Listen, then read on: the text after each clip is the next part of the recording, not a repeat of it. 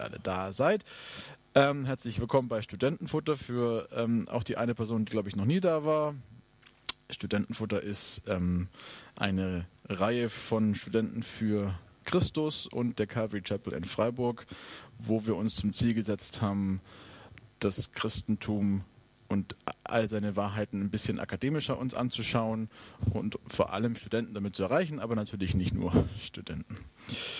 Ja, wie immer, wie jedes Jahr um diese Zeit feiern wir bald Weihnachten und wir feiern da was, was jeder von uns im Prinzip weiß, zumindest jeder Christ weiß, nämlich, dass Gott selbst Mensch geworden ist, als kleines Baby auf die Erde gekommen ist, in einem Stall, in einer Stadt namens oder in einem Dorf namens Bethlehem. Achso, mein Name ist Benjamin Wieland, genau. Ich bin, vielen Dank, man soll sich immer vorstellen vorher, das ist klar. Mein Name ist Benjamin Wieland, ich bin Doktorand äh, des Faches Alte Geschichte an der Universität hier in Freiburg, ähm, weswegen ich auch äh, heute dieses Thema übernommen habe, weil es äh, um die Frage gehen soll, und da komme ich wieder jetzt genau zum Thema, ist das tatsächlich so passiert oder nicht? Die Aussage, dass wir also feiern, dass Jesus geboren wurde in Bethlehem im Stall mit den mit ähm, Schaf und und und und und den Hirten Schaf und Kuh und Hirten und so weiter und so fort, das zeigt schon, dass es also um eine konkrete historische Begebenheit geht. Es geht darum, dass wir uns an etwas erinnern, was irgendwann mal passiert ist. Das ähm, bedeutet gleichzeitig, sollte dieses Ereignis, an das wir uns da erinnern, nicht stattgefunden haben aus irgendeinem Grund, sollte also die Behauptung, dass es so stattgefunden hat, äh, falsch sein, dann wären wir alle ziemlich arm dran, denn dann würden wir was feiern, was, äh, was überhaupt nicht existiert. Dann wäre unser Glaube und alles, was wir darauf aufbauen, im Prinzip äh, dahin. Wir würden einer Lüge hinterherlaufen. Genau. Und ähm, Gleichzeitig ist es so, dass das Lukas-Evangelium im Moment äh, Thema in der Calvary Chapel ist und dass darüber sonntags äh, gepredigt wird. Und da hat sich das super ergeben, dass wir uns gedacht haben, jetzt so kurz vor Weihnachten beschäftigen wir uns mal mit genau dieser Frage. Was ist eigentlich mit dem Lukas-Evangelium generell? Wie steht es mit der Glaubwürdigkeit des Lukas-Evangeliums an sich, der Historizität und äh, ganz im Spezifischen, wie steht es mit der Glaubwürdigkeit dieses ersten Teils des Lukas-Evangeliums, wo es also um diese Weihnachtsgeschichte äh, ganz allgemein geht. Es geht eigentlich mehr um die Kindheitsgeschichten von Jesus. Komme ich nachher noch dazu. Ja, Historizität. Was meint Historizität überhaupt? Wenn man das nachschlägt, dann bekommt man vor allem als Wort erstmal den Begriff Geschichtlichkeit. Das ist das, äh, die eins zu eins Übertragung dieses äh, Fremdwortes. Ähm, das meint tatsächlich einfach nur die Frage, wie wahrscheinlich ist es, dass irgendwas passiert ist. Historiker können per Definition nichts hundertprozentig beweisen. Wir sind keine Naturwissenschaftler, sondern was wir tun ist, das habe ich immer wieder schon mal erwähnt in verschiedenen Vorträgen, wir führen Indizienprozesse, um möglichst große Wahrscheinlichkeiten nachher festzulegen, ob und wie etwas stattgefunden hat oder nicht. Und das Ziel ist natürlich, eine möglichst große Prozentzahl, Prozentzahl am Ende rauszubekommen. Das heißt also möglichst Richtung 98, 99, irgendwas Prozent. 100 Prozent werden wir nie hinkriegen, logischerweise. Aber es gibt viele Dinge, die wir einfach nicht, also äh, plausiblerweise nicht anzweifeln. Es geht nie um Möglichkeiten. Es ist immer möglich, dass es anders war. Es geht um Plausibilitäten. Ist es vernünftigerweise anzuzweifeln? Ja, haben wir einen plausiblen Grund, etwas anzuzweifeln oder nicht? Und ähm, sozusagen das, äh, ähm, der, der Grad dessen, wie wir das tun, das meinen wir dann, wenn wir von Historizität sprechen. Das heißt also, im Grunde geht es um die Frage, wie verlässlich ist das Lukas-Evangelium als Ganzes, beziehungsweise die Weihnachtsgeschichte im Spezifischen. Und ich werde heute versuchen, in diesem Vortrag zu zeigen, dass nach hinten das Mikro, Entschuldigung. So? Besser? Hört ihr mich jetzt besser? Okay. Ähm, ich werde jetzt versuchen, und ich werde heute versuchen zu zeigen, dass es, also natürlich versuchen zu zeigen, weil wir hier ja auch im christlichen Kontext sind, ähm, aber nicht nur deswegen, sondern auch ganz allgemein aus historischer Sicht, dass dieses Evangelium und dass die Geschichte, die Geschichten, die wir da hören im Lukas-Evangelium, dass die sehr, sehr verlässlich sind. Genau. Bevor wir ähm, jetzt da reingehen, werden wir uns zuerst mal kurz mit der Frage beschäftigen, wie liest man denn an Texte aus der Antike überhaupt? Wie geht man daran an diese Problematik? Als zweites werde ich mich dann mit der Frage beschäftigen, wer hat das Lukas-Evangelium eigentlich geschrieben? Wer ist das? Ähm, oder wer war das besser gesagt? Dann werde ich mich drittens mit der Frage beschäftigen, mit welcher literarischen Gattung haben wir es zu tun. Das ist nämlich nicht ganz unwichtig. Dann werde ich mir anschauen, wie datieren wir dieses Evangelium. Auch das ist nicht unwichtig, wenn wir uns mit der Glaubwürdigkeit auseinandersetzen. Dann werde ich mir ganz kurz anschauen, wie ist die Überlieferungslage? Können wir denn überhaupt sicher sagen, dass der Text, den wir heute haben, auch der ist, der mal geschrieben wurde? Dann schauen wir uns die generelle Glaubwürdigkeit an und zum Schluss nochmal die Glaubwürdigkeit jetzt spezifisch der ähm, äh, ersten zwei Kapitel des Lukas-Evangeliums, die Weihnachtsgeschichte. Antike Texte. Jeder Mensch, der irgendwas schreibt, möchte gerne was vermitteln. Ideen, Vorstellungen, Weltanschauungen, Identitäten wir Menschen sind Gott sei Dank dazu in der Lage, das auch zu tun. Wir können miteinander reden, wir können uns unterhalten, wir können Sachen äh, mündlich oder schriftlich übertragen ähm, und können das so ausdrücken, dass andere das verstehen. Ja, wenn ich sage Schnee, dann hat, hat jeder von euch, hat jeder von, ja, jeder von euch ein Bild im Kopf und weiß genau, wovon ich spreche. Es gibt natürlich immer die Möglichkeit, ähm, dass man sich missversteht, aber deswegen ist es wichtig, dass man eben ganz genau hinhört oder eben ganz genau liest und versucht, sich Mühe zu geben, um zu verstehen, was der andere sagen will.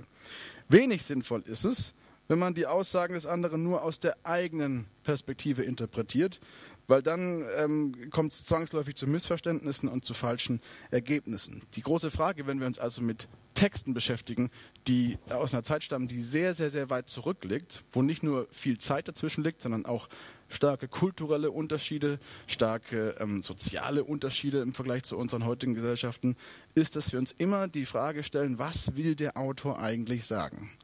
Das ist dann das, was man klassischerweise gerne Hermeneutik nennt. Worum geht es eigentlich? Das Hermeneutik ist der Fachausdruck, mit dem man dann meint, die, das ist also die wissenschaftliche Technik, wie man Texte liest, wie man sie zu verstehen hat. Ähm, und wie gesagt, je weiter äh, weg der Text von meiner eigenen Lebensrealität ist, umso vorsichtiger muss ich dabei vorgehen. Wichtig ist jetzt, dass man diese Texte eben vor dem Hintergrund der literarischen Konventionen ihrer Zeit liest und nicht die eigenen, unsere heutigen literarischen Konventionen in diese Texte rein projiziert. Das bedeutet die Qualität eines Textes. Das heißt auch im, bei historischen Texten die Glaubwürdigkeit des Textes bemisst sich nicht daran, ob er etwas ist, das er gar nicht sein will, sondern daran, wie gut er das ist, was er sein will. Das äh, betrifft äh, alle möglichen Bereichen von Textarten. Das betrifft Poesie genauso wie ähm, ähm, ähm, ähm, Weisheitsliteratur oder eben Geschichtsschreibung.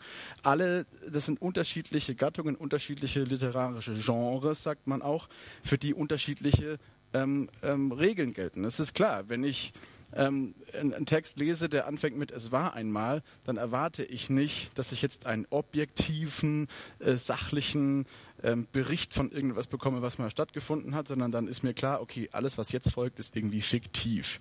Da können dann schon Wahrheiten vermittelt werden, die vielleicht zeitlos gültig sind oder sowas, aber ähm, prinzipiell ist die Geschichte erstmal nicht, beansprucht diese Geschichte nicht für sich ähm, wahr zu sein.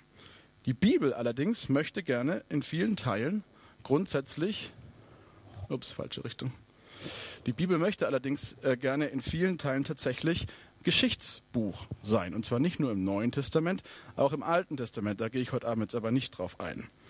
Die Bibel erhebt den Anspruch, über tatsächlich geschehene Vergangenheit zu berichten. Es gibt natürlich auch Poesie, Predigtexte, Briefe und so weiter in der Bibel. Ähm, und die müssen auch alle vor dem Hintergrund ihrer eigenen Textkategorie bewertet werden. Ähm, aber prinzipiell ist das, glaube ich, eine Information, die man sich erstmal merken sollte. Äh, äh, die Bibel ist tatsächlich erst ein, also erhebt in, vieler, in vielen Teilen den Anspruch, tatsächlich also Geschichtsbuch ähm, zu sein. Jetzt ist es so, wenn wir von der Bibel an sich sprechen, was die Bibel tut und so, ist das immer ein bisschen tricky. Es ist immer gefährlich, weil wir uns dabei nicht immer klar machen, dass die Bibel an sich, so wie wir sie heute vor uns haben, dieser Gesamtkanon, wie ich ihn hier an die Wand geworfen habe, natürlich lange, lange Zeit überhaupt nicht existiert hat. Wir sehen das hier, äh, zu dem Zeitpunkt, zu dem Jesus lebt, gibt es ähm, also 39 Bücher, das kommt ein bisschen darauf an, welche Einteilung man jetzt nimmt, aber äh, einige wir uns mal auf 39. Die werden kanonisiert, ich sage mal grob vom 3. bis zum 1. Jahrhundert vor Christus. Wahrscheinlich geht der Kanonisierungsprozess schon früher los, aber das ist die Zeit, wo wir das auf jeden Fall mal fassen können. Ähm, und direkt nach der Zeit Jesu fangen dann seine Nachfolger, die Apostel, äh, und Leute drumherum an, äh, Dinge aufzuschreiben, die sein Leben betreffen.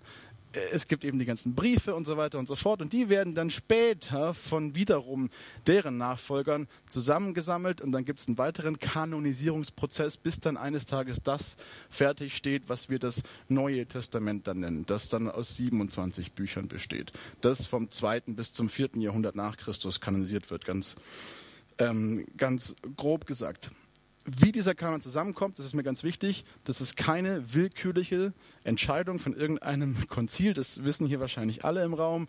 Es ist nicht wie bei Dan Brown, dass, äh, dass der Kaiser entscheidet, entscheidet, so diese Bücher nehmen wir auf, die anderen nicht, sondern das ist ein langer Prozess, bei, dem's, äh, bei dem von vornherein eigentlich klar ist, was die Basis ist, welche Bücher auf jeden Fall dazugehören. Und die Frage ist immer nur, sollen wir das auch noch mit reinnehmen oder nicht? Offenbarung, Hebräerbrief und so, das sind solche Bücher, die, die lange umstritten sind. Selbst die Irrlehrer, also die Arianer und, und Markion und wie sie alle heißen, äh, kommen, warten nicht auf mit einem ganz anderen Korpus von Büchern, die sie unbedingt haben wollen, sondern im Prinzip ist der Kern der Bücher immer klar. Und der absolute Kern der Bücher sind immer die vier Evangelien. Matthäus, Markus, Lukas und Johannes. Ein einziges Mal bringt ein Kirchenvater den, dieses äh, ähm, seltsame Thomas-Evangelium noch mit dazu, aber das passiert nur ein einziges Mal und wird auch danach äh, nie wieder gemacht. Ähm, wie gesagt, vernünftige Hermeneutik bedeutet jetzt, dass wir uns in die Zeit hineinversetzen, in der der Text entsteht. Wir müssen uns also darüber klar werden, in dem Moment, als das Lukas-Evangelium geschrieben wird, gibt es noch nicht die Bibel des Neuen Testamentes. Es gibt das Neue Testament als Kanon noch nicht. Es gibt nur verschiedene Bücher, verschiedene Schriften, die alle für sich eigenständig betrachtet werden müssen, weil sie alle eigenständig irgendetwas äh, sagen wollen. Genau. Auch wenn man natürlich nicht äh, ähm, missachten sollte, dass es natürlich auch Querverbindungen zwischen den einzelnen Autoren gibt. Das äh, ist auch nicht unwichtig, interessiert uns heute Abend aber jetzt nicht so sehr zur Autorenschaft. Wer hat jetzt dieses sogenannte Lukas-Evangelium Evangelium überhaupt geschrieben? Das Problem ist, dass ähm, in allen Evangelien eine explizite Erwähnung des Autoren fehlt. Man könnte bei Johannes argumentieren, dass es da anders ist, aber es wird nie an einer Stelle gesagt, dieses äh, Werk hat geschrieben XY. Das ist jetzt ähm, äh, nicht völlig ungewöhnlich in der Antike es kann passieren, muss aber nicht, dass der Autor erwähnt wird. Es wird in der Regel, ähm, in der Regel ist es so, dass ähm, in der jüdischen Geschichtsschreibung der Autor nicht genannt wird. In der griechischen Geschichtsschreibung in der Regel schon. Das spielt an sich aber erstmal äh, nicht so die Rolle. Kann ist kein Muss, sondern ein Kann. Wichtig ist tatsächlich, wichtiger als das ist tatsächlich, welchen Autor wir aus der antiken Überlieferung für ein gewisses Werk haben. Und da ähm, ist es eben so, also, weil selbst wenn in der Antike Autoren sich explizit selber nennen, kommt die Forschung trotzdem oftmals an und sagt, ja, nee, das ist unwahrscheinlich, dass dieser oder jener dieses oder jenes, äh, jenes Werk geschrieben hat. Denke nur an die, an die Platon-Briefe oder ähnliches, an diese ganzen sogenannten Pseudepigraphien, aber das nur nebenan. Wichtig ist jetzt, dass später die Überlieferung, wir sehen hier ähm, einen Auszug aus dem Codex Vaticanus aus dem vierten Jahrhundert, dass man da tatsächlich über diesen Handschriften, ich komme später noch zu den Handschriften genauer, ähm, oben drüber solche ja, Titel findet. Da steht Kata Lukan. Und das heißt auf Griechisch nichts anderes als gemäß Lukas. Und gemeint ist natürlich das Evangelium gemäß äh, Lukas. ähm, das ist nicht ganz äh, irrelevant, weil das natürlich irgendwo herkommen muss, die Idee, dass ein Mann namens Lukas dieses äh, Werk da geschrieben hat außerhalb dieser frühen, also der Tatsache, dass wir das auf den frühesten Handschriften finden, denn es sind ja immerhin, also wenn das 300, wenn das im vierten Jahrhundert ähm, geschrieben worden ist, dann sind da ja, tja, mindestens 300 Jahre an Überlieferung oder an Zeit zwischendrin. Könnte man immer sagen, ja, vielleicht ist es verloren gegangen oder es hat jemand nur so getan, als ob oder ähm, den Lukas hat es gar nicht gegeben oder sowas. Es gibt Gott sei Dank noch andere Argumente dafür, die das sehr wahrscheinlich machen, dass äh, der Autor des Lukas-Evangeliums tatsächlich ein Mann namens Lukas war. Zunächst mal haben wir den sogenannten, einen, einen der frühen Kirchenväter, Irenäus von Lyon, der äh, 135 bis ca. 200 nach Christus gelebt hat. Der schreibt also im zweiten Jahrhundert, dass eben das Lukas-Evangelium geschrieben worden sein soll von einem Mann namens Lukas. Ein Mann, der ein Mitarbeiter von Paulus gewesen ist, der auch gleichzeitig zeitweise Paulus begleitet hat auf seinen Reisen und ein äh, Arzt gewesen sein soll. Außerdem soll dieser Mann auch noch ein zweites Werk geschrieben haben, nämlich die Apostelgeschichte und aus Antiochia, Antiocheia in Syrien stammen. Das gleiche finden wir auch noch in dem sogenannten Kanon Muratori. Das ist ähm, schwierig zu erklären, was es ist. Es ist auf jeden Fall ein, ein ganz, ganz früher Kanon ähm, des Neuen Testamentes, der wahrscheinlich schon um 150 herum verfasst worden ist. Dort wird genau das Gleiche gesagt über Lukas. Und das ist schon bemerkenswert, weil wir jetzt 150 Jahre, ihr habt vorhin gesehen, ich komme nachher noch drauf, Lukas Evangelium wird wahrscheinlich um 60 geschrieben. Das heißt, da sind wir schon relativ nah dran und das, wir, wir, sehen also, dass die Überlieferung tatsächlich äh, durchgängig zu sein scheint. Wir wissen, das werde ich nachher noch klar machen, dass das Lukas-Evangelium und die Apostelgeschichte vom gleichen Autoren stammen. Aus stilistischen Gründen ist das klar und aus den beiden Einleitungen. Ähm, Jetzt ist es so, dass in der Apostelgeschichte ganze Passagen in der ersten Person Plural geschrieben sind. Da schreibt der Autor also nicht, und Paulus ging hierhin und fuhr dahin, sondern er schreibt, wir fuhren dahin. Und wir sind dann von Thessalonika dahin und, und, und so weiter und so fort. Das heißt also, der Autor ähm, äh, war selber ein, ein Reisebegleiter auf diesen Reisen, die da durchgeführt wurden. Gleichzeitig erfahren wir in äh, vier Briefen von Paulus von einem Lukas, den er da erwähnt, einmal in Kolosser 4, 24, in Philemon 24 und im 2. Timotheus 4, 11. Äh, er nennt ihn einen nützlichen Mitarbeiter, er nennt ihn den geliebten Arzt ähm, und weist darauf hin, dass äh, in einer Situation Lukas tatsächlich der Einzige ist, der ihm noch irgendwie zur Seite steht. Alle anderen haben ihn verlassen. Das ist also insgesamt ähm, damit dann relativ wahrscheinlich, wenn wir einerseits die Überlieferung haben, andererseits ähm, die Tatsache, dass Apostelgeschichte und Lukas Evangelium von der gleichen Person geschrieben sind, dann ähm, und wir diesen Begleiter Lukas auch noch finden, ist es dadurch allein schon sehr wahrscheinlich, dass es der gleiche Mann ist. Dazu kommt noch, dass der Name Lukas in der Antike tatsächlich kein sehr häufiger Name gewesen ist, sondern eigentlich eher ungewöhnlich. Wahrscheinlich ist es die Kurzform vom lateinischen Lucanus. Das funktioniert dann wie Silvanus wird zu Silas. Ja, so ist die, es ist eine ähnliche Abkürzung höchstwahrscheinlich. Das heißt, Lukas, ähm, die Wahrscheinlichkeit, dass wir einen zweiten Mann haben, einen zweiten Lukas, ähm, aber nie irgendwie irgendwas davon hören in der Überlieferung danach, ist bei so einem seltenen Namen relativ unwahrscheinlich. Ja. Sonst würden wir irgendwo anders her irgendwelche Informationen dazu erwarten. Die Forschung, ältere Forschung bezweifelt es zwar, aber sie hat keine wirklich guten Gründe. Ähm, der einzige Punkt, den sie immer wieder anführen, ist, dass Lukas in seinen Schriften irgendwie überhaupt gar keinen Bezug nimmt auf paulinische Theologie. Da kommt irgendwie relativ wenig vor davon und das stimmt tatsächlich. Aber das ist ohne, dass man irgendwie ein bisschen stärkere Evidenz hat, kein gutes, kein guter Beleg dafür, dass, dass das unbedingt ein anderer Mann sein muss. Man kann da ziemlich leicht auch dafür argumentieren und das wurde auch gemacht, ganz vor kurzem erst in der Dissertation. Ähm, dass äh, Lukas schlicht und einfach kein klassischer Schüler von Paulus war und äh, trotzdem eigenständig gearbeitet hat, außerdem sein Interesse ein ganz anderes gewesen ist, da komme ich nachher noch drauf. Lukas war kein Theologe, sondern eben Geschichtsschreiber und hat andere, ähm, anderen Fokus gehabt einfach. Ähm, Lukas war wahrscheinlich, und das ähm, kann man aus den Informationen, dass er aus Syrien stammt, dass er wahrscheinlich eben diesen lateinischen Vornamen hat, wahrscheinlich von Geburt an ein hellenistischer oder ein hellenisierter Syrer mit römischem Bürgerrecht. Das ist zumindest relativ äh, wahrscheinlich, hat also eine ähnliche Grundsituation wie Paulus, ähm, ist wahrscheinlich auch schon als relativ junger Mann zum Judentum entweder konvertiert, äh, war dann ein sogenannter Proselyt oder ein äh, sogenannter Gottesfürchtiger. Was der Unterschied zwischen einem Proselyten und einem Gottesfürchtigen ist, das äh, darf dann der Alex nachher erklären. genau. Womit haben wir es jetzt zu tun bei diesem Evangelium? Wir wissen also jetzt, es wurde von einem Mann namens Lukas äh, geschrieben. Die zentrale Frage, habe ich vorhin schon angeschnitten, die man stellen muss, wenn man sich diese Frage stellt, ist, was will das Werk denn selber sein? Welchen Anspruch erhebt das Werk selbst? Und da ist es bei Lukas fantastisch, weil er uns diesen ganz tollen ähm, Einleitungssatz liefert, den ich jetzt ganz kurz hier aus der Elberfelder ähm, mal vorlesen möchte.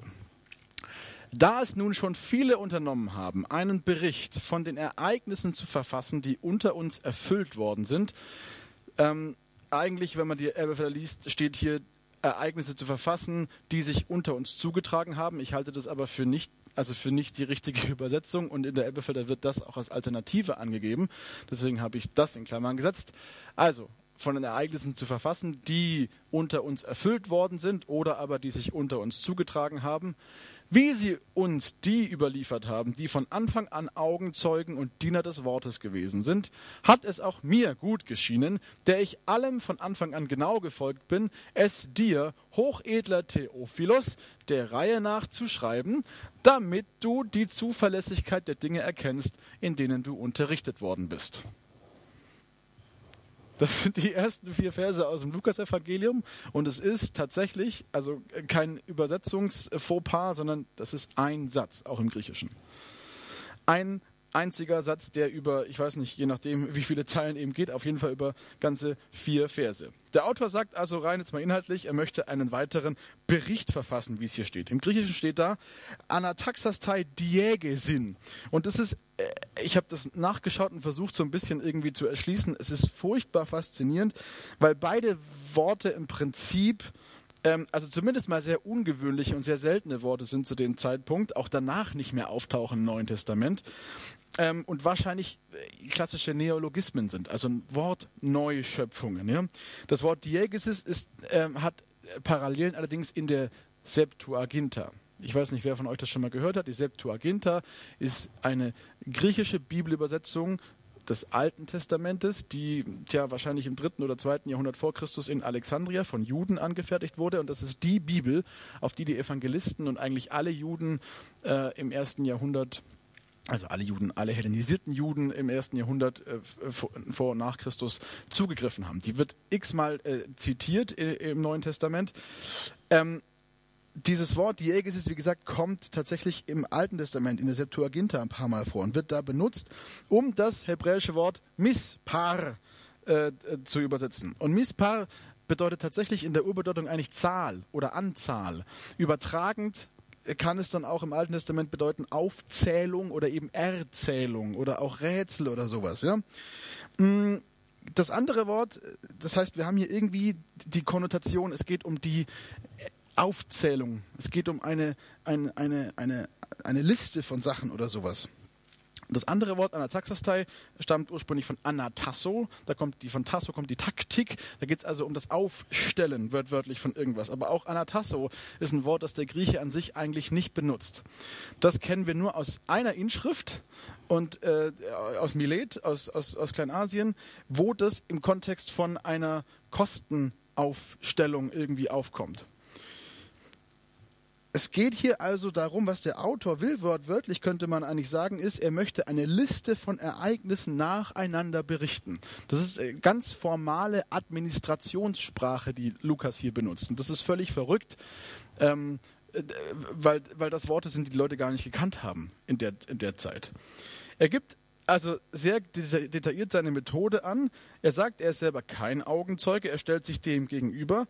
Er möchte allem akribos steht da, also ganz genau heißt akribisch wortwörtlich von Beginn an folgen und dies cat excess, so wie man es hat, könnte man sagen, für, einen, für diesen Auftraggeber Theophilos aufschreiben. Und das Ziel davon soll sein, die Zuverlässigkeit der Dinge, die, die Theophilos gelernt hat, aufzuzeigen.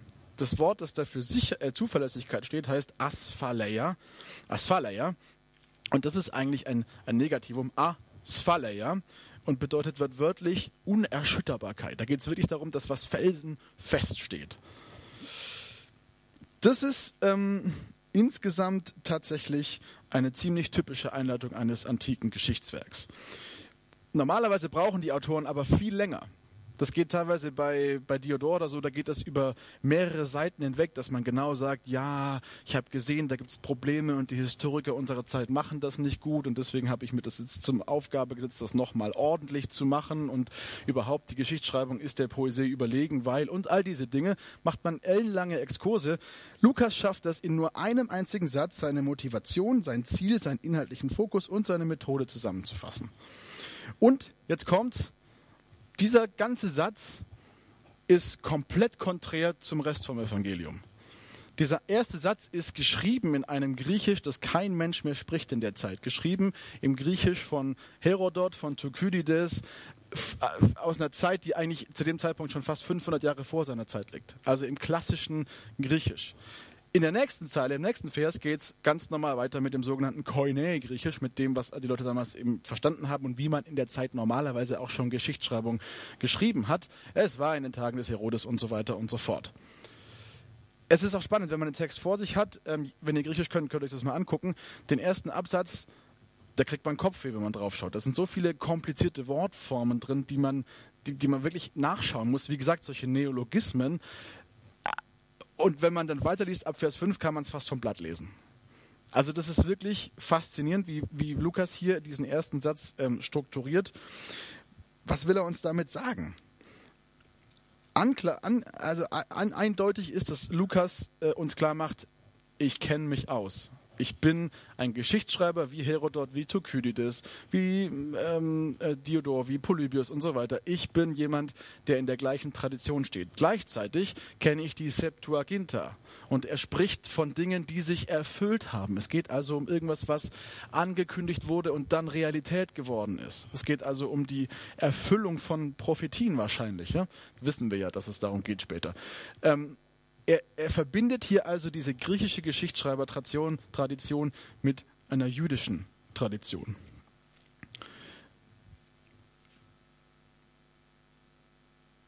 Das Fokus, äh, der Fokus seines Doppelwerkes, das heißt also des Lukasevangeliums und der Apostelgeschichte, ist es insgesamt, das ist jetzt das, was über diesen Einleitungssatz hinausgeht, aufzuzeigen, wie Gottes Geschichte mit Israel nicht nur die Errettungsgeschichte für Israel ist, sondern auch die Errettungsgeschichte für die ganze Welt.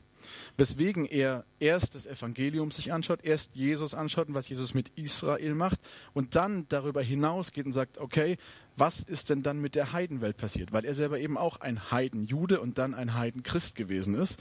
Ähm, und das ist, äh, er möchte jetzt für ein hellenistisches Publikum ähm, diese Botschaft vom Kreuz ähm, gewissermaßen aufarbeiten. Und dementsprechend macht es total Sinn, dass er das auf diese Art und Weise einleitet. Weil jeder antike Mensch, der dieses Schriftwerk in die Hand nimmt, in der Antike ist das normal, das ist sozusagen der Klappentext.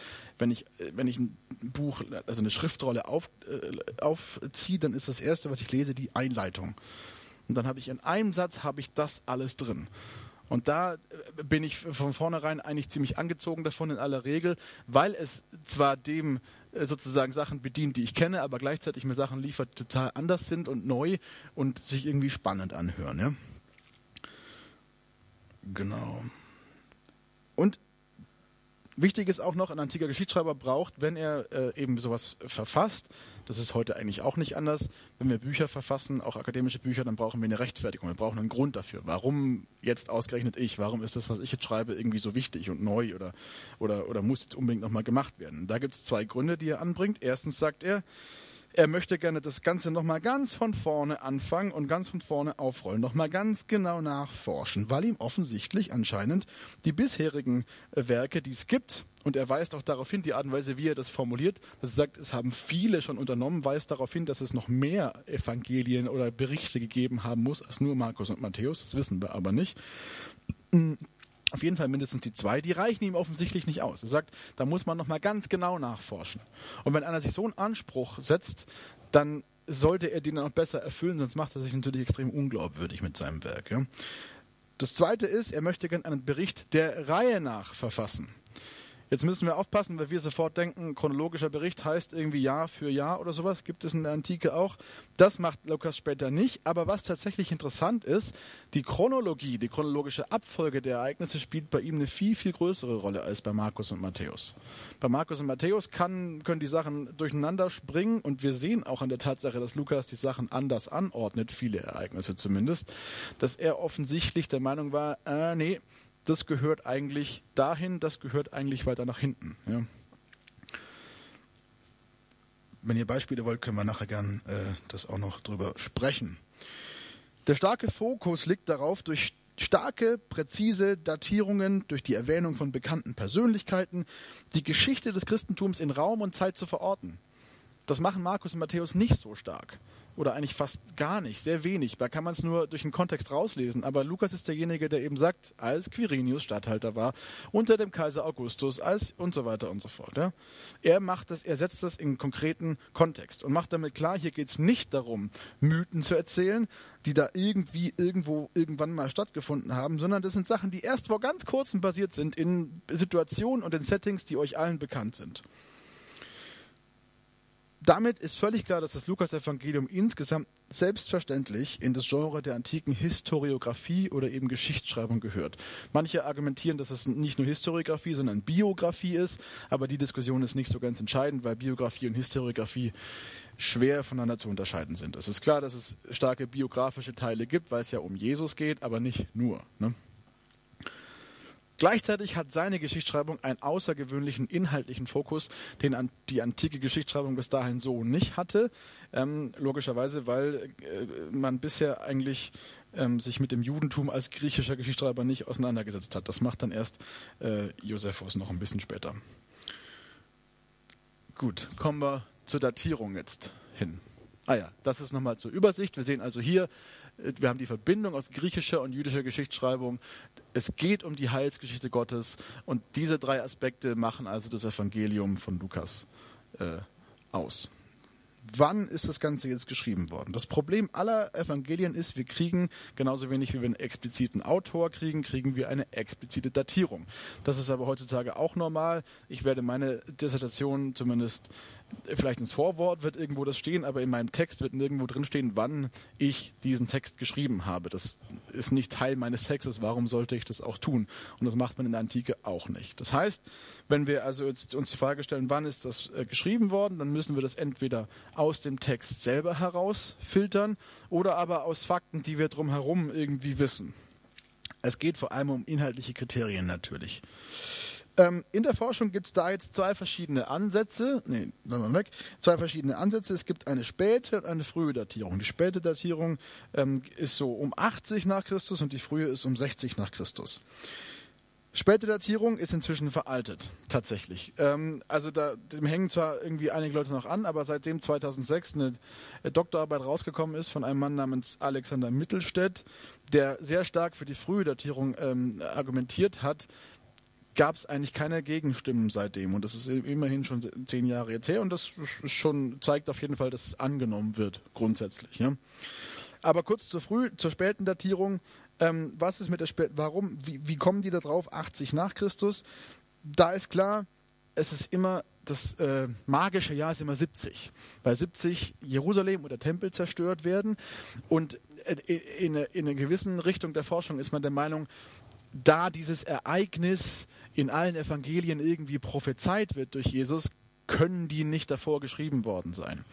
Mittelstädt hat jetzt aber dafür argumentiert, dass die Beschreibungen der Zerstörung von Jerusalem bei Lukas so allgemein sind und von ihrer Topik her, das heißt also von diesen stereotypen Bildern, die benutzt werden, tatsächlich sich viel näher an Darstellungen aus dem Alten Testament anlehnt, bei Daniel und so weiter, wo ja auch schon von solchen Zerstörungen von Jerusalem die Rede ist. Und tatsächlich die Wahrscheinlichkeit, dass er das also aus dem Alten Testament, aus alttestamentarischen Vorbildern entnommen hat, viel größer ist, als, ähm, als dass er das nach 70 geschrieben hat das ist, ähm, das hat er wunderbar gezeigt in seiner Dissertation, dass dementsprechend die späte Datierung nicht so sehr plausibel ist. Es gibt noch ganz viele andere Gründe dafür, aber das ist somit ähm, der Hauptgrund. Wir wissen insgesamt, um nochmal zurückzukommen darauf, dass die Intention von Lukas ist, eben zu zeigen, wie die Heilsgeschichte Israels mit der Welt, mit der der Welt zusammenhängt. Und es ist klar, wenn ich, wenn ich auf der anderen Seite davon ausgehe, wie das eben viele Forscher tun, dass Lukas ähm, äh, so ein verkappter Theologe gewesen ist, der einfach nur versucht, klar zu zeigen, dass Jesus der Messias ist ähm, und, und da so ein eschatologisches Weltbild irgendwie aufmalt, dann ist es klar, dann kann ich alles Mögliche behaupten und dann, dann kann ich auch sagen, okay, Lukas lässt dieses und jenes raus, weil das passt nicht in seine Theologie, ist aber relativ willkürlich. Wahrscheinlicher ist es, wie gesagt, wenn man tatsächlich das liest, was Lukas schreibt, ich komme darauf zurück, was ich am Anfang gesagt habe, dass es ihm eben darum geht, wie gesagt, diese Entwicklungslinie aufzuzeigen, zu sagen, wo hat das angefangen und wie ist es dann dazu gekommen, dass jetzt die ganze Welt an Jesus glaubt. Und da ist völlig klar, dass das Martyrium, der Tod von gewissen Leuten, von wichtigen Leuten, von den wichtigsten Leuten des frühen Christentums, dass das eine richtig, richtig große Rolle spielen würde. Als Geschichtsschreiber muss ich diese wichtigen Ereignisse berichten. Er berichtet auch das Martyrium von jemandem, der nicht so, also auf den ersten Blick nicht mal so eine ganz wichtige Position hat, nämlich von Stephanus, weil der der erste Märtyrer gewesen ist der, äh, der sozusagen für seinen Glauben gestorben ist. Und das ist ein wichtiges Ereignis für die frühe Kirche, der erste Märtyrer. Genauso wichtig wäre es gewesen, darüber zu berichten, dass Paulus, Petrus und vor allem der Gemeindeleiter von Jerusalem, der Bruder von Jesus, Jakobus, dass der ähm, hingerichtet wurde. Und das ist im Jahr 62 nach Christus passiert in Jerusalem. Das wissen wir ziemlich genau. Das Problem ist jetzt, weder das eine noch das andere, also keins dieser drei ähm, Martyrien ist tatsächlich ähm, in der Apostelgeschichte drin. Das bedeutet, dass die Apostelgeschichte ziemlich sicher vor 62 nach Christus geschrieben worden sein muss, was wiederum bedeutet, dass das Lukas-Evangelium, was ja davor geschrieben wurde, wiederum davor geschrieben worden sein muss. Und Mittelstädt, äh, gleichzeitig ist es so, dass Paulus, äh, dass, dass wir wissen, dass Lukas mit Paulus, wie gesagt, mitgereist ist. Es besteht die Möglichkeit, dass er sein Evangelium schon auf der Reise geschrieben hat. Mit Sicherheit aber allerspätestens nach der Rückkehr 57 nach Christus. Da endet die dritte Missionsreise, da wird Paulus dann gefangen genommen und so weiter. Die Wahrscheinlichkeit, dass das Evangelium irgendwann in diesem Zeitraum entsteht, das heißt also um 60 herum, ist relativ groß. Ja. Entschuldigung. Das hat übrigens äh, als Nebenaspekt auch noch zur Folge, dass man natürlich dann wiederum überlegen muss, wie man die anderen äh, beiden, äh, also die äh, synoptischen Evangelien äh, datiert. Die werden klassischerweise alle erst nach 70 datiert. Äh, da gibt es aber inzwischen auch starke Stimmen dagegen und ich persönlich bin inzwischen auch ein Verfechter davon zu sagen, wir müssen wahrscheinlich mit einem Entstehungszeitraum aller drei Evangelium, Evangelien in den Jahren 50 bis 60 rechnen. So. Jetzt wissen wir also, wer es geschrieben hat, wann er es geschrieben hat. Und jetzt geht der Laserpointer kaputt. Kann da jemand weitermachen? Ah, jetzt. Okay. Die Überlieferung. Ähm, was ist jetzt mit diesem Text, den wir vor uns haben? Das ist eine große Frage, die viele beschäftigt. Können wir sicher sein, dass der Text, den wir heute in unserer Bibel lesen, tatsächlich der Text ist, den Lukas selber auch irgendwann mal aufgeschrieben hat? Stellen wir uns die Situation vor. Lukas schreibt sein Evangelium irgendwann um 60. Das Werk hat relativ bald wahrscheinlich einen ziemlich hohen Umlauf. Das hatten die, die anerkannten Evangelien alle ziemlich bald. Und muss natürlich, weil ich nicht das Original irgendwo hin verschicke in der Antike, als es noch keine Druckerpresse gibt, als es noch keine ähm, eben äh, noch keine elektronischen Möglichkeiten gibt, Texte zu vervielfältigen, muss man das also immer von Hand abschreiben allein schon, wenn ich es nur drei verschiedenen Gemeinden schicken will, muss ich schon dreimal abschreiben. Wer auch immer das am Anfang macht, ob das die Evangelisten am Anfang selber machen, ziemlich bald gibt es aber jedenfalls professionelle oder semi-professionelle äh, Kopisten, nennen wir die dann, die diese Evangelien abschreiben, abschreiben, abschreiben, abschreiben, abschreiben, abschreiben, abschreiben, abschreiben, abschreiben. Und da können wir davon ausgehen, logischerweise, dass natürlich schon ganz früh die ersten Fehlerchen da passieren. Ja? Dass man, dass ein, ein Buchstabe in den anderen umgewandelt wird. Das geht im Griechischen teilweise ziemlich schnell, weil die Buchstaben ähnlich aussehen. Da wird nicht absichtlich irgendwas verfälscht oder so, aber es passieren mit Sicherheit ähm, Fehler. Und je länger die Zeit andauert, ähm, desto mehr Fehler kommen dann da auch rein. Die ähm, entscheidende Frage ist also, woher wissen wir jetzt, was im Urtext gestanden hat? Wir sind da in dieser Frage abhängig von verschiedenen Punkten. Zunächst einmal vor allem von den frühen Handschriften. Ich habe euch hier jetzt mal eine Übersicht der aller, aller frühesten äh, Manuskripte äh, mitgebracht. Insgesamt haben wir, haltet euch fest, über 1500 solcher Handschriften. Es sind in, ganz genau sogar 1700 irgendwas, aber die 200 ähm, werden aus bestimmten Gründen in der Regel nicht mit äh, bearbeitet, ist auch nicht wichtig. Von diesen 1500 kann ich euch nicht genau sagen, wie viele jetzt, aber der absolute Großteil davon ist natürlich sehr, sehr spät. Das heißt also ab dem 6. Jahrhundert bis ins 14., 15. zum Beispiel, zum, zum Teil Jahrhundert der Großteil im Raum 9. bis 12.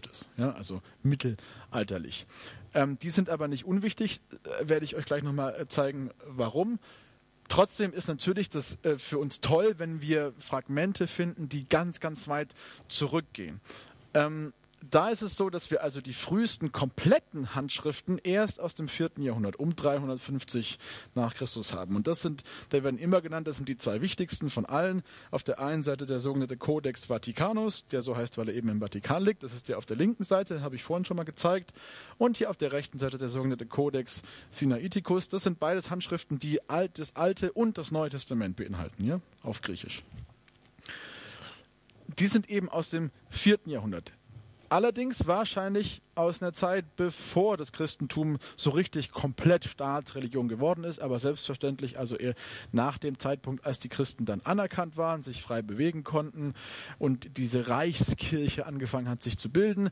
Da war das dann auch wichtig, dass man anfängt, diese Sachen zu kodifizieren ähm, und das besser, vor allem das weiter zu verbreiten. Man hatte viel mehr plötzlich solche Exemplare und deswegen ist es nur logisch, dass sich auch äh, aus dieser Zeit die Sachen besser erhalten haben als davor. Plus, noch ein wichtiger Grund, die sind aus einem anderen Material als die frühesten. Das hier sind alles Pergamente und das hier sind Papyri. Die frühesten Handschriften kommen, äh, wurden auf Papyrus geschrieben und stammen dementsprechend auch alle aus Ägypten, weil Papyri sich nur in Ägypten erhalten.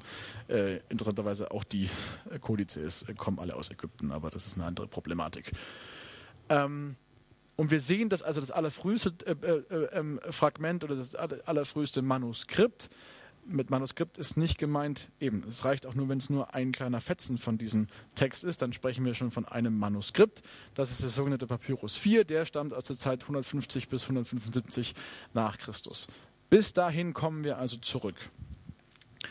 Jetzt ähm, können wir uns die große Frage stellen, woher wissen wir jetzt aber, wenn wir all diese anderen Sachen irgendwie nicht haben und so oft abgeschrieben wurde, woher wissen wir jetzt, wo die Fehler irgendwie, ähm, wie die Fehler reingekommen sind und was vor allem nachher im Urtext gestanden hat. Und da habe ich euch jetzt ein etwas amüsantes äh, äh, Beispiel, eine amüsante ähm, Analogie äh, ähm, ein, ein, ein Bild dafür irgendwie versucht mal rauszuarbeiten, um euch klarzumachen, wie man das macht. Was man nämlich tut, ist, man vergleicht die Handschriften und kann dann über den Vergleich, wo man, äh, wo man, wenn man dann feststellt, aha, hier ist dieser Fehler, den Fehler hat diese Handschrift auch, offensichtlich gehen die irgendwie auf die gleiche zurück, der Fehler ist nicht, obwohl die gleichzeitig sind, muss auf einen anderen Strang zurückgehen. Nennt man dann das ein Stemma erstellen und man möchte, man kommt damit dann zum Archetyp zurück. Klingt total äh, kompliziert. Als Beispiel jetzt nur mal. Stellen wir uns vor, ich schreibe meiner Frau eine SMS, was ich hier probeweise, also sozusagen äh, Exempli äh, gratia äh, gemacht habe. Und ich äh, möchte ihr irgendwas vermitteln, komme allerdings äh, durch, das, durch diesen, äh, wie heißt das, Autokorrekt, auf die Autokorrekturfunktion meiner, meines Handys äh, schreibe ich leider was Falsches. Und zwar, was ich schreibe, man kann das extrem schwer lesen, aber ich glaube, es geht. Was ich also geschrieben habe, ist, triff mich morgen in der Person und bring mir mein Geld. Nehmen wir, da passt irgendwie was nicht. Mist, habe ich gemerkt, das war falsch, also schreibe ich die SMS nochmal. Und was schreibe ich? Trump mich morgen in der Oper und bring mir mein Geld. Äh, immer noch nicht richtig. Drittens, nochmal versucht, triff mich Montag in der Oper und bring mir mein Geld das war irgendwie dann immer noch nicht das, was ich sagen wollte. Viertens habe ich nochmal geschrieben, dann triff mich morgen in der Oper und crime mir mein Geld. Da hatte ich echt langsam die Schnauze voll und habe es dann nochmal ein letztes Mal versucht. Triff mich morgen in der Oper und bring mir mein Herz. Okay, auch das war nicht richtig und dann habe ich es aufgegeben. Was wir hier sehen ist, wir haben fünfmal eine Botschaft. Wir haben fünfmal einen Text. Am Ende habe ich fünf verschiedene Texte, die alle falsch sind. Aber was wird passieren am, also was wird morgen passieren, wenn ich in die Oper gehe? Meine Frau wird da sein. Warum? Weil über den Vergleich dieser fünf Texte klar ist, was die Botschaft sein soll. Nämlich, triff mich morgen in der Oper und bring mir mein Geld. Ihr seht aber, upsa, ihr seht aber, wenn ich jetzt zum Beispiel nur diesen hier hätte, triff mich Montag in der Oper und bring mir mein Geld, dann hätte ich ein Problem, weil dann würde ich wahrscheinlich bis Montag warten, bis ich in die Oper gehe. Also sie würde bis Montag warten. Das bedeutet, die Tatsache, dass wir so viele Handschriften haben, ist extrem hilfreich oder ist eigentlich perfekt dafür, dass wir wirklich die Möglichkeit haben zu vergleichen, okay, wann sind wo welche Fehler reingekommen. Wir können das nicht immer hundertprozentig machen, ich komme gleich noch dazu. Aber größtenteils können wir relativ sicher rekonstruieren, wie der ursächliche Bibeltext ausgesehen hat. Man sagt mit 98-prozentiger äh, Sicherheit. Insgesamt haben wir für das gesamte Neue Testament ich mache das nur mal als Vergleich jetzt hier nochmal immer diese schöne Statistik, diese schöne Tafel, die man immer bei solchen apologetischen Vorträgen dann zeigt. Sie ist aber völlig korrekt, sie ist nur ein bisschen vereinfacht natürlich. Da sind jetzt ein paar andere Geschichtsschreiber der Antike aufgeführt und deren Werke, wie es da steht mit der Überlieferungssituation. Ja? Herodot ist immer das beste Beispiel, weil Herodot tatsächlich schreibt, dass es, also wahrscheinlich ist es eher 428, ähm, er schreibt also Mitte, Ende des 5. Jahrhunderts vor Christus. Die erste Handschrift, das erste Manuskript ist überliefert um 900 nach Christus. Das heißt, da haben wir einen zeitlichen Abstand zwischen dem Verfassen des Werks und der ersten Handschrift, die wir anfassen können, wo wir das Werk überhaupt finden, von 1300 Jahren ungefähr oder 1200 irgendwas Jahren. Und insgesamt überliefert haben wir gerade mal acht Handschriften. Ja, das Beste ist noch Tacitus. In der ganzen Statistik, wenn wir jetzt äh, auch nicht historiografische Texte mit dazu nehmen würden, hätten wir als bestes Beispiel unter dem Neuen Testament noch die, die Ilias mit circa 800 Handschriften. Aber selbst das ist lächerlich wenig, ähm, wenn wir das vergleichen mit dem gesamten Neuen Testament, wo wir sehen, ähm, dass wir eine Abfassungszeit haben von, naja, 40 bis 100 nach Christus, je nachdem, wie man es eben datiert. Nehmen wir mal Lukas jetzt, was wir gerade gesagt haben, 60 nach Christus. Das erste handschriftliche Fragment 150 frühestens, 175 danach. Das ist also, ähm, naja, eben nicht einmal 100 Jahre, je nachdem, nach der Abfassung. Und wir haben insgesamt 5000 plus griechische Manuskripte. Wie gesagt, die sind nicht alle früh, okay? Ähm, und das betrifft das ganze Neue Testament. Aber nehm, ich habe es vorhin gesagt, nur für das Lukas-Evangelium über 1500 im Vergleich zu 800 äh, Ilias und 8 Herodot. Ich lese jede Woche Herodot mit meinen Studenten. Ähm, und seitdem mir klar ist, dass die Situation so aussieht, ist es für mich wirklich schwierig geworden, weil ich einfach nicht sicher sagen kann inzwischen, ob das, was wir da lesen, tatsächlich das ist, was Herodot auch mal geschrieben hat. Wir wissen das einfach nicht. Es gibt keine Möglichkeit, das zu sagen. Ähm, äh, anders für die Bibel. In der Bibel wissen wir relativ genau, wir wissen ziemlich sicher, wo die Fehler gemacht wurden. Wir wissen ziemlich sicher, wo Leute was rausgenommen haben oder dazugetan haben. Das heißt, ja, es wurde gemacht, aber das Geniale ist, wir können das feststellen. Es sind circa zwei Prozent des Textes, wo wir es nicht genau wissen wo wir 50-50 dastehen und sagen, ja, könnte sein, dass da das da gestanden hat, könnte aber sein, dass das andere da gestanden hat. Da wiederum ist es aber so, lasst euch da nicht ins Boxhorn jagen von irgendjemandem, keine dieser Stellen ähm, betrifft irgendeine Art von Doktrin. Da, das sind Kleinigkeiten, das sind Nebenaspekte, die dann irgendwie sich verändern. Größtenteils wird die, nicht mal die Bedeutung groß irgendwie des Satzes äh, geändert oder die Bedeutung überhaupt des, der Message, die dahinter steht. Aber das gibt es natürlich. Das berühmteste Beispiel ist mit Sicherheit äh, die ganze Passage, wo es um Jesus und die Ehebrecherin geht, die in den frühesten Handschriften nämlich fehlt. Ähm, aber, und da komme ich, das wollte ich unbedingt auch noch gesagt haben, wir, die Zeit zwischen diesen frühesten Handschriften, die wir belegt haben, und die, und die Zeit der Entstehung, das sind zwar nur 100 Jahre und 100 Jahre sind nicht genug dafür, dass ein Text äh, substanziell äh, verfälscht wird, aber selbst diese Zeit können wir überbrücken durch Zitate wir haben insgesamt über eine Million Zitate, Bibelzitate in, äh, in den verschiedenen Epochen, auch im zweiten Jahrhundert eben schon von den frühen Kirchenvätern. Die schreiben sich gegenseitig Briefe und so weiter und zitieren da die einzelnen ähm, Bücher der, äh, des Neuen Testamentes die ganze Zeit. Genau, also sehr, sehr gut überliefert. So, kommen wir also zur Glaubwürdigkeit endlich und damit auch langsam dann zum Ende. Erstmal jetzt zur Glaubwürdigkeit des Lukas-Evangeliums an sich. Ähm, ich mache das mit meinen Studenten jedes Semester und oftmals, also fast gefühlt jede zweite Sitzung, dass wir uns über die äh, Frage unterhalten, wie glaubwürdig ist dieser oder jener Text. Da haben wir dann eine riesengroße Liste von Glaubwürdigkeitskriterien. Ähm, ich habe euch jetzt für heute mal äh, sechs rausgesucht. Vorneweg will ich sagen, die Intention des Autors, was gerne angebracht wird, und zwar nicht nur von, äh, ich sage mal, ähm, etwas äh, leicht gläubigen äh, Theologen, die dann denken, dass sie sich historisch äh, äh, ähm, betätigen, sondern auch von Historikern selber leider, ist eben oftmals ähm, dass die Intention des Autors irgendwie dazu führt, dass er die Sachen verfälscht oder sowas. Das ist so, ein, so, eine Idee, die wir im Kopf haben. Ja, der wollte das so und so darstellen und weil der das so wollte, äh, hat er einfach die entscheidenden Sachen hinten wegfallen lassen, hat das ein bisschen umgedreht und dann kam was völlig anderes hinten raus.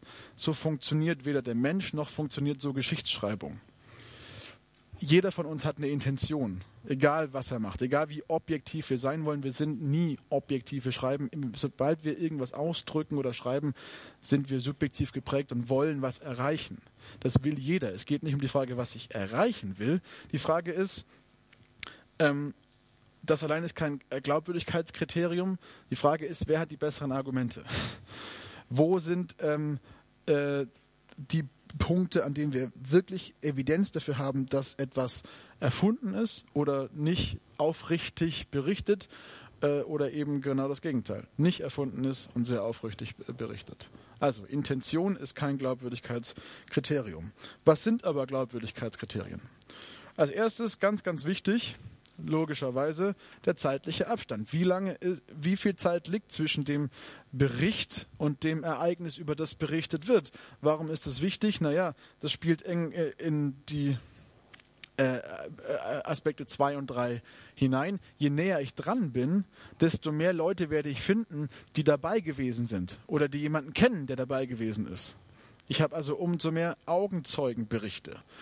Gleichzeitig sind da noch Leute unterwegs, je nachdem natürlich auch in welche Region ich schreibe, selbstverständlich, aber prinzipiell der zeitliche Abstand ist schon mal wichtig dafür. Leute unterwegs, die das, wie gesagt, hätten miterlebt können, die, die wissen, dass, äh, wenn wir jetzt 100, Jahr, 100 Jahre zurückdenken, dass vor 100 Jahren eben nun mal der Erste Weltkrieg geendet hat, das ist klar, weil wir teilweise noch Leute finden, die uns das bestätigen können. Ja?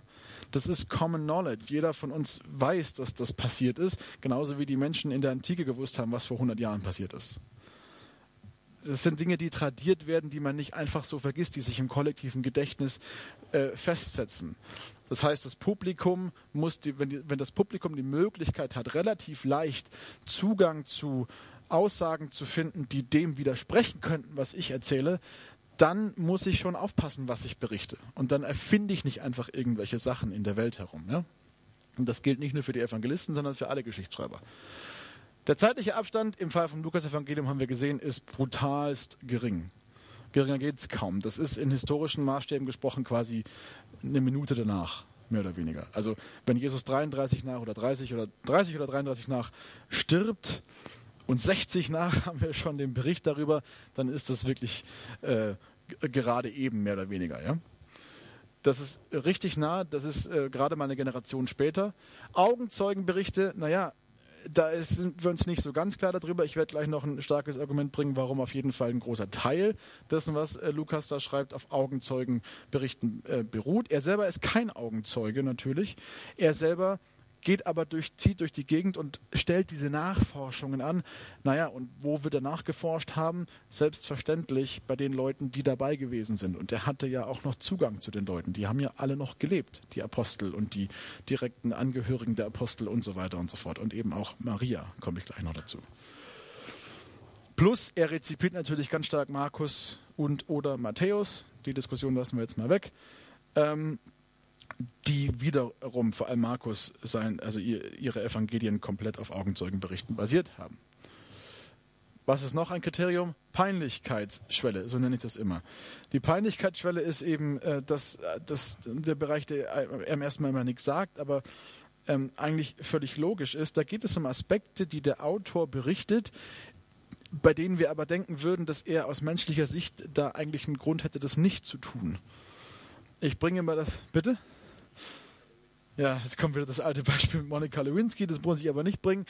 Ähm, wir, wir, können das auch einfach nur. Ein anderes Beispiel. Ähm, was fällt mir jetzt ein? Fällt mir nichts ein. Ja, doch, ist ein gutes Beispiel. Bleiben wir bei Monika Lewinsky.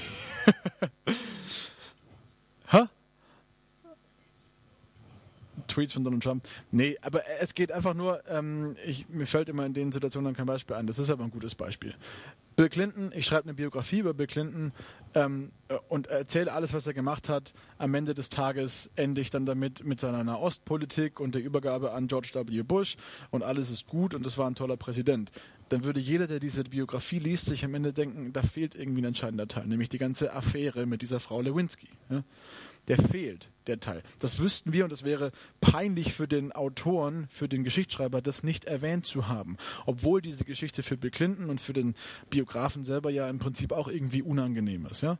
Das ist das, was ich gerne die Peinlichkeit für den nenne. Wir haben sowas als klassisches Beispiel in den Evangelien nicht nur einmal, aber das ist das größte und beste Beispiel dafür, nämlich die Tatsache, das gilt für alle vier Evangelien, aber auch für Lukas, dass die ersten Zeugen der Auferstehung Frauen sind. Und das ist, wenn man weiß, wie die Antike funktioniert, die Tatsache, dass Frauen nichts wert, also wenig äh, gelten in der Zeit und dass vor allem ein Zeugnis einer Frau auch vor Gericht nicht zugelassen gewesen ist, dann ist das ein starkes Indiz dafür, dass das, wenn das so erzählt wird, dass es tatsächlich so passiert ist. Weil wenn man sich's ausgedacht hätte, hätte man sicherlich einen Mann als ersten Zeugen reingeschrieben. Großes Argument ist immer noch, gibt es Widersprüche in anderen Berichten, die unabhängig sind davon. Und da ist völlig klar, es gibt keine wirklichen Widersprüche zwischen den einzelnen Evangelien. Es gibt immer so Unterschiede, die man in der Regel aber äh, sehr gut erklären kann. Ähm, und wenn da kleine Unterschiede sind, dann verändern die nie äh, sozusagen das große Narrativ. Ob da jetzt ein Engel oder zwei Engel am Grab standen, ist völlig irrelevant für die Geschichte an sich. Und dann noch sechstens Kohärenz der Erzählung. Das bedeutet, ist die Geschichte an sich sinnvoll, logisch? Ist das, was ich an, an Erklärungsmustern bringe für die Glaubwürdigkeit oder gegen die Glaubwürdigkeit, passt das in den Gesamtkontext rein, dass es äh, die Gesamtsituation, den Gesamtbericht tatsächlich auch wirklich logisch erklären kann? Oder sind da logische äh, innere Widersprüche in der Erzählung? In all diesen sechs Fakten ist das Lukas-Evangelium richtig stark glaubwürdig. Und zwar, und, und, das gilt für alle drei synoptischen Evangelien. Über Johannes äh, müssen wir also müssen, für Johannes gelten andere Regeln. Aber für die drei äh, synoptischen Evangelien ist das, kann man alle, in allen sechs Bereichen äh, sicherlich festlegen, dass die Glaubwürdigkeit diesbezüglich sehr, sehr hoch ist. Wie sieht das jetzt aus, äh, äh, konkret auf die ähm, sogenannte Weihnachtsgeschichte mit Weihnachtsgeschichte. Unter Weihnachtsgeschichte fasse ich jetzt mal zusammen die, gesamt, das, das die gesamten ersten zwei Kapitel eigentlich ähm, des Lukas-Evangeliums. Da geht es nicht nur um Weihnachten an sich. Weihnachten ist ein Teil davon. In den ersten zwei Kapiteln erzählt uns Lukas ganz viele Geschichten aus der Kindheit von Jesus. Und zwar mehr Geschichten und detaillierter vor allem, als das Matthäus tut. Und Markus und Johannes machen es ja gar nicht. Das heißt, ähm, und das sind fantastische Geschichten, wie Jesus im Tempel als Zwölfjähriger, Jesus als Baby bei Simeon und Hannah auf dem Arm und, äh, und all diese Dinge. Alles Geschichten, wo man sich sagt, ja, also äh, verrückte Geschichten, die kannten die Leute bis dahin auch ähm, nicht. Und die entscheidende Frage ist, woher kennt Lukas diese Geschichten aus der frühesten Kindheit von Jesus? Und sicherlich ich habe vorhin darauf hingewiesen, dass Lukas natürlich mit seiner Einleitung schon darauf hinweist, dass er nochmal alles von Anfang an aufrollen will. Jemand, der das liest, hätte in dem Moment, wo er dann weiterliest, tatsächlich auch genau das bekommen und gefunden. Weil, wie gesagt, die Leute hatten zu dem Zeitpunkt wahrscheinlich schon mindestens Markus und Matthäus als Evangelien da und konnten das, äh, kannten die Geschichten auch. Wenn Lukas jetzt ankommt und sagt, ich möchte was Neues erzählen, dann muss er dann auch was bieten. Und tatsächlich bietet er genau das. Und es lässt die Leute geradezu, es muss, also es muss die Leute geradezu erstmal atemlos da zurückgelassen oder irgendwie atemlos gemacht haben, dass er jetzt diese ganzen Geschichten aus Jesu Kindheit erzählt und so detailliert erzählt von dieser Geburt und was da passiert ist und so weiter. Mehr als Matthäus eben. Und die Frage, die den Leuten wahrscheinlich im Kopf gewesen ist, ja, woher weiß denn der das alles? Und da ist es extrem genial, dass, Marco, äh, dass äh, Lukas an zwei Stellen solche Sätze reinbaut, die nach dem Motto funktionieren, und Maria be bewahrte all dies bei sich im Herzen. Womit völlig klar ist, dass Lukas uns darauf stoßen will, von wem er diese Geschichten gehört hat es kann ja nur Maria gewesen sein, die ihm diese Geschichten erzählt hat. Oder aber äh, Josef, aber bei dem wissen wir nicht oder haben wir keine Anhaltspunkte dafür, dass er überhaupt noch gelebt hat zu dem Zeitpunkt als, als 60 nach. Maria wiederum ist 60 nach, ja, je nachdem, wie man, wie alt man sie sein lassen möchte, zur Geburt Jesu, also sagen wir um die, um die, 5, um die 65, 70 oder irgendwie sowas rum. Das ist alt für antike Verhältnisse, aber nicht zu alt. Also die hat mit Sicherheit in den, in den 40ern, 50ern noch gelebt und war sicherlich auch irgendwie im Kreis der Apostel unterwegs. Und Lukas beansprucht hier für sein Geschichtswerk, für diese frühesten Geschichten, dass er die von Maria gehört hat.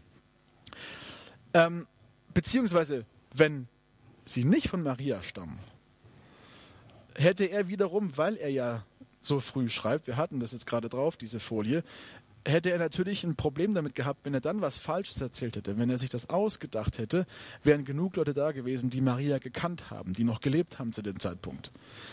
Matthäus schreibt ja auch über die Weihnachtsgeschichte. Also es hätte genug Leute gegeben, die ihm hätten stark widersprechen können. Passiert aber nicht. Das heißt, die Leute haben das in den frühesten Zeiten akzeptiert als Fakt, dass er von Maria diese Geschichten gehört hat. Worauf wir uns also konzentrieren müssen, ist, wie glaubwürdig ist Maria als Zeugin? Das ist die einzige Zeugin, einzige Quelle, wie wir Historiker sagen, für, diesen, für diese Berichte. Ähm, und da habe ich mir gedacht, muss man einfach jetzt mal die Sachen irgendwie durchexerzieren. Äh, wie gesagt, äh, Historiker arbeiten wie Detektive oder eben wie ähm, Staatsanwälte manchmal. Die entscheidende Frage ist, was wie, glaub, wie wahrscheinlich ist es, wie gesagt, es geht um Plausibilitäten, dass sie diese ganzen Geschichten, und jetzt schauen wir mal vor allem, denken wir vor allem an die Jungfrauengeburt, und das ist ja das, worum es geht im Prinzip, wie wahrscheinlich ist es, dass sie diese Geschichte erfunden hat? Also, ne, dass sie selber, dass sie nicht mit Josef geschlafen, dass sie noch Jungfrau war und trotzdem schwanger geworden ist. Im ersten Szenario was gerne irgendwie von Leuten gesagt wird, die keine, also die sich wenig mit dem Thema beschäftigt haben. Ja, die Maria, die ist einfach fremd gegangen und hat dann behauptet, ah, das war Gott. Da denke ich mir immer, das ist relativ ähm, naiv, das der Maria zu unterstellen. Das ist extrem unwahrscheinlich, dass ein 14, 15, 16-jähriges jüdisches Mädchen so eine Geschichte erfindet. Gott hat mit mir sozusagen Sex gehabt oder Gott ist über mich gekommen. Ich, äh, jeder weiß eigentlich, ich habe irgendwie meinen Mann oder meinen Verlobten in dem Fall betrogen. Ähm, aber ich erfinde jetzt mal eine Geschichte, dass Gott mit mir Sex gehabt hat. Das wäre nicht nur Ehebruch, sondern auch noch Blasphemie. Und damit wäre sie verflucht gewesen. Damit hätte sie damit rechnen können, davon ausgehen können, dass sie in die Hölle kommt. Und so eiskalt ähm, ist ein Mädchen, ein 16-jähriges Mädchen in dem jüdischen Kontext da irgendwo auf dem Land mit Sicherheit nicht. Ähm, außerdem, woher hätte sie wissen können, dass ihr Sohn das später behaupten wird, dass er Gott ist? Also das passt irgendwie überhaupt nicht. Szenario 2 wäre, sie hat das später erfunden und sie äh, und auch die Jünger haben sich das alles überhaupt irgendwie ausgedacht. Die ganze Geschichte mit Jesus, das war eigentlich gar nicht, der war eigentlich gar nicht, der hat gar nicht gepredigt, dass er Gottes Sohn ist und so und ähm, und überhaupt, ähm, sie haben dann nach der Kreuzigung haben sie einfach die Leiche geklaut und versteckt und dann behauptet, es sei wieder auferstanden. Dieses Szenario ist extrem unwahrscheinlich. Das glaubt nicht mal die härtesten Kritiker ähm, der, der, der Evangelien glauben daran, an diese Verschwörungstheorie aus dem ganz einfachen Grund, dass das Leben der Apostel nach der behaupteten oder der ähm, ja, verkündeten Auferstehung was anderes widerspiegelt. Die sind alle, fast alle bis auf Johannes, für diese Behauptung gestorben. Und zwar teilweise auf die abartigste Art und Weise. Die Wahrscheinlichkeit, dass sie sich das alles also ausgedacht haben, also wussten, dass sie sich ausgedacht haben, ist extrem ähm, gering. Das bedeutet, ähm, äh, dass diese Möglichkeit auch wegfällt. Da hat sich niemand irgendwie was ausgedacht. Die dritte Möglichkeit ist, ja, das wurde später erfunden. Ähm, das wiederum spielt auch zusammen in die ganze Frage, was ist passiert an Ostern. Die Jünger haben sich das aber nicht komplett ausgedacht, sondern sie haben äh, Jesus halluziniert äh, und so weiter und so fort. Die ganze Halluzinationsthese, eigentlich waren das alles irgendwie nur schöne Visionen, die sie hatten. Auch das ist aber de facto ausgeschlossen, denn wenn das so gewesen wäre, Maria wird nicht berichtet, dass sie dabei gewesen ist bei diesen Gruppenerfahrungen, Begegnungen mit Jesus, dann hätte das bedeutet, also das ist sehr unwahrscheinlich, ja, solche, solche Gruppenhalluzinationen, die, die gibt es nicht, die kennen wir nicht. Und an diese äh, Variante glauben ähm, auch, nicht, auch nicht wirklich viele Forscher. Aber selbst wenn das so gewesen wäre, hätten sie ja immer noch Maria dann davon überzeugen müssen, dass Jesus tatsächlich gar nicht tot ist, sondern auferstanden. Dass sie das äh, aber irgendwie halt äh, nur so, also sie haben das einfach erlebt.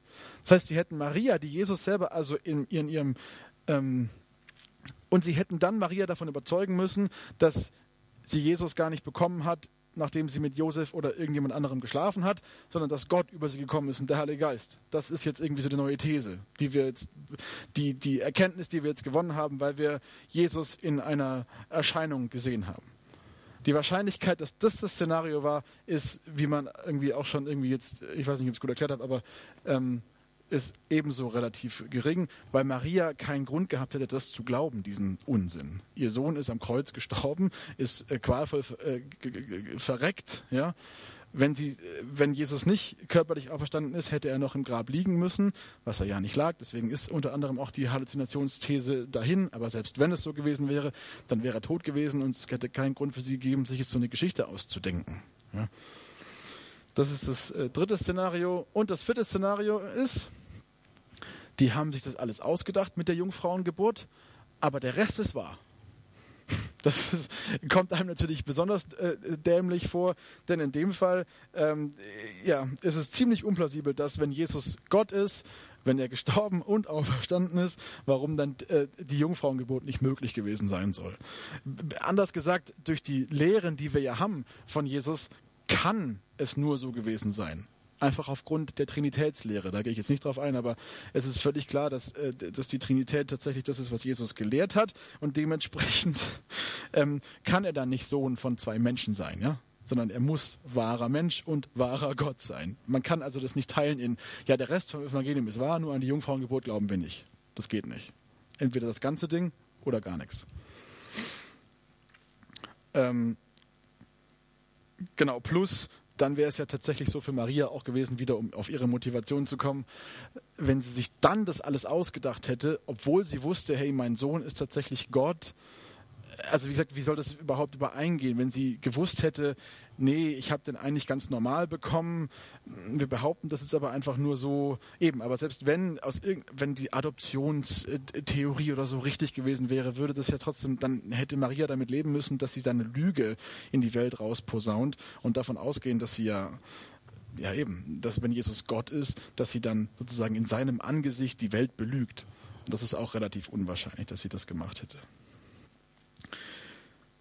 Das sind alles so Dinge. So, und dann kommen unsere ganzen anderen, ähm, also da geht es nur um die Frage, wie wahrscheinlich ist es, dass Maria äh, lügt. Ich sage, es ist sehr unwahrscheinlich, dass sie lügt.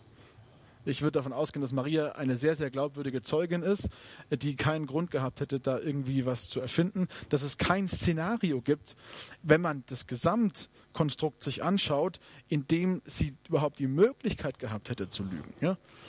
Und dazu kommen jetzt diese ganzen anderen Sachen. Wie gesagt, es ist zeitlich extrem äh, nah dran. Das Publikum, für das äh, Lukas hier schreibt, ähm, äh, hat die Möglichkeit, diese Sachen nachzuprüfen. Maria wird sich mit anderen Menschen unterhalten haben in ihrem Leben.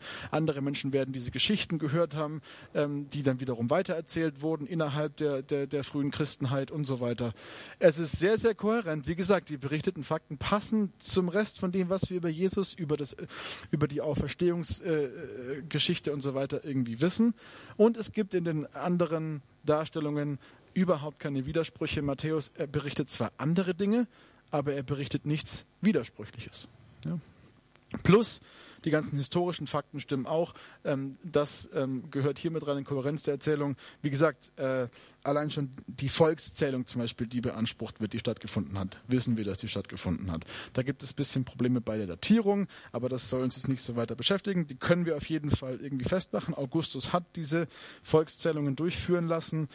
Ähm, die Personen passen. Quirinius kennen wir sehr gut, ist ein äh, Statthalter von, von Syrien und Syrien wiederum äh, ist äh, die Provinz, zu der Judäa dazugehört. Herodes kennen wir, Augustus kennen wir, diese ganzen Personen sind alle bekannt und es passt genau in die Zeit hinein, äh, in die Lukas das Ganze legt.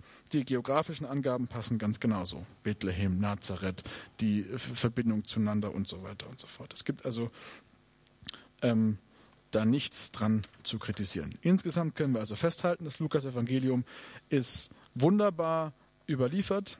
Es ist völlig alle Informationen, die wir eigentlich aus der Bibel heraus kriegen über dieses Evangelium, kann man auch aus, ähm, wenn, wenn, man so möchte, aus säkularer äh, Historikerperspektive im Großen und Ganzen bestätigen. Und deswegen ist das Lukas-Evangelium und ist auch die Weihnachtsgeschichte ja, sehr, sehr glaubwürdig. Und damit bin ich am Ende.